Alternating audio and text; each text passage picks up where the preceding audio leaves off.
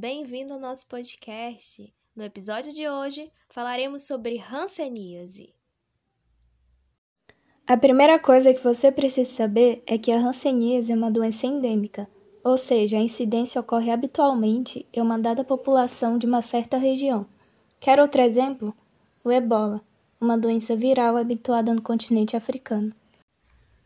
O Hospital Aquiles Lisboa, localizado no bairro da Vila Nova, é um dos principais hospitais especializados no tratamento da hanseníase.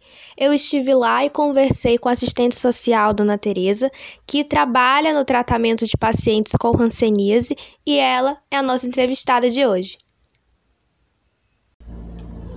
Então estamos aqui com a assistente social Teresa do Hospital Aquiles Lisboa e a primeira pergunta é como essa bactéria, a micobactéria leprae, ela vai atacar o organismo humano? Ah, assim, ela compromete principalmente a pele, né? A, a mucosa da pele, mas ela ataca muito também, compromete muito os nervos, as articulações principalmente, né? Como que é o teste? É o teste de sensibilidade, que é feito por meio de, de picados, alfinetezinhos e calor, né? Faz um calor, que a gente faz assim, às vezes com mais vela, uma, tem a, os, faz, uns, a pessoa faz com vela, outros fazem com isqueiro, né? Sim. A pessoa não pode ver, a gente vai em vários lugares para ver onde que ela realmente está sensível. Sim.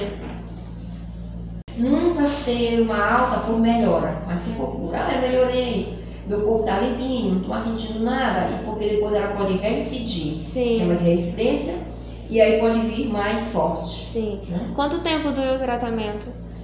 Em média de. No caso da causa falsa bacilar, é, a gente, é um ano e outros vão até dois anos. Sim.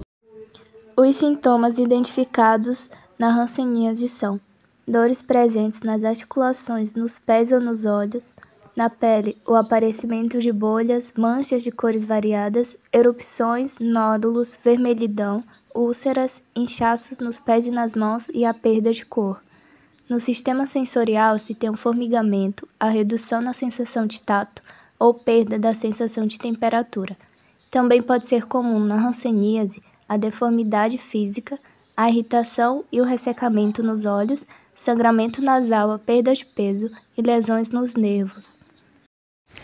Em relação à transmissão, os pacientes sem tratamento eliminam os bacilos através do aparelho respiratório por secreções nasais, gotículas da fala, tosse, espirro. O paciente é tratamento regular ou que já recebeu alta não transmite. A hanseníase pode ser curada com 6 a 12 meses de terapia com o uso de antibióticos. Entre eles estão a rifampicina, a dapsona e a clofazimina, de forma combinada entre elas. O tratamento precoce evita a deficiência. Por isso, ele deve ser iniciado assim que surgem os primeiros sintomas, para que seja possível alcançar a cura. Nos casos mais graves, quando há complicações devido ao aparecimento de deformidades, pode ser preciso fazer fisioterapia ou realizar cirurgia. Dados estatísticos.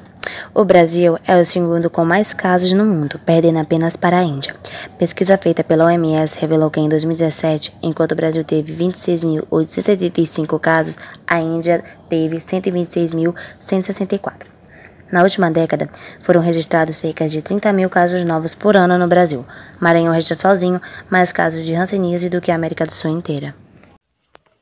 Comemorado no último domingo do mês de janeiro, o Dia de Combate e Prevenção da Hanseníase vem para alertar a população sobre sinais e sintomas da doença, e principalmente da existência de tratamento e cura. Lembre-se, qualquer mancha suspeita com perda de sensibilidade pode ser hanseníase. Procure um especialista e inicie o tratamento. Hanseníase tem cura sim. Identificou, tratou, curou. Chegamos ao fim do nosso podcast. Aqui fica o um agradecimento para assistente social Tereza. Até o próximo episódio. Tchau!